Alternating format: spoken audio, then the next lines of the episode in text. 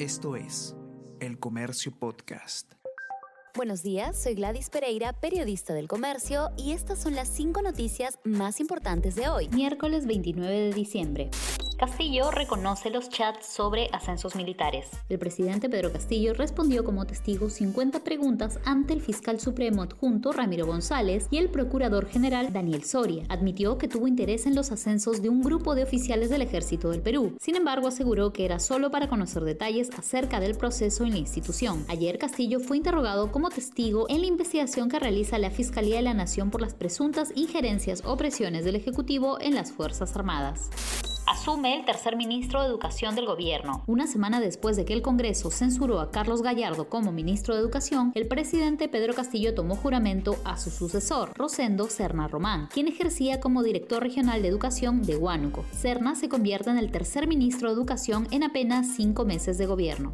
MTC dispone empadronar a choferes de taxi colectivos solo con declaración jurada. El último lunes, minutos antes de las 10 de la noche, el Ministerio de Transportes y Comunicaciones publicó una resolución que crea el padrón de prestadores de servicio de transporte de personas en autocolectivo, el cual será administrado por Sutran y para cuyo registro solo se necesitará una declaración jurada del conductor del vehículo. Expertos lamentan que se abra un registro para un servicio sin sistemas de seguridad y con vehículos vulnerables a accidentes catástrofes más costosas del 2021 provocaron el desplazamiento de 1,3 millones de personas. El calentamiento climático golpea cada vez más el planeta con erupciones volcánicas como en la isla española de La Palma, incendios, tornados y terremotos. El sismo de magnitud 7,2 que sacudió Haití en agosto causó unas 2.200 muertes, mientras que las inundaciones en julio en Bélgica y Alemania dejaron 230 muertos. En total, las catástrofes dejaron al menos 1.075 muertos y provocaron el desplazamiento de más de 1,3 millones de personas. Se calcula que las 10 más costosas del 2021 ya superaron los 170 mil millones de dólares en daños.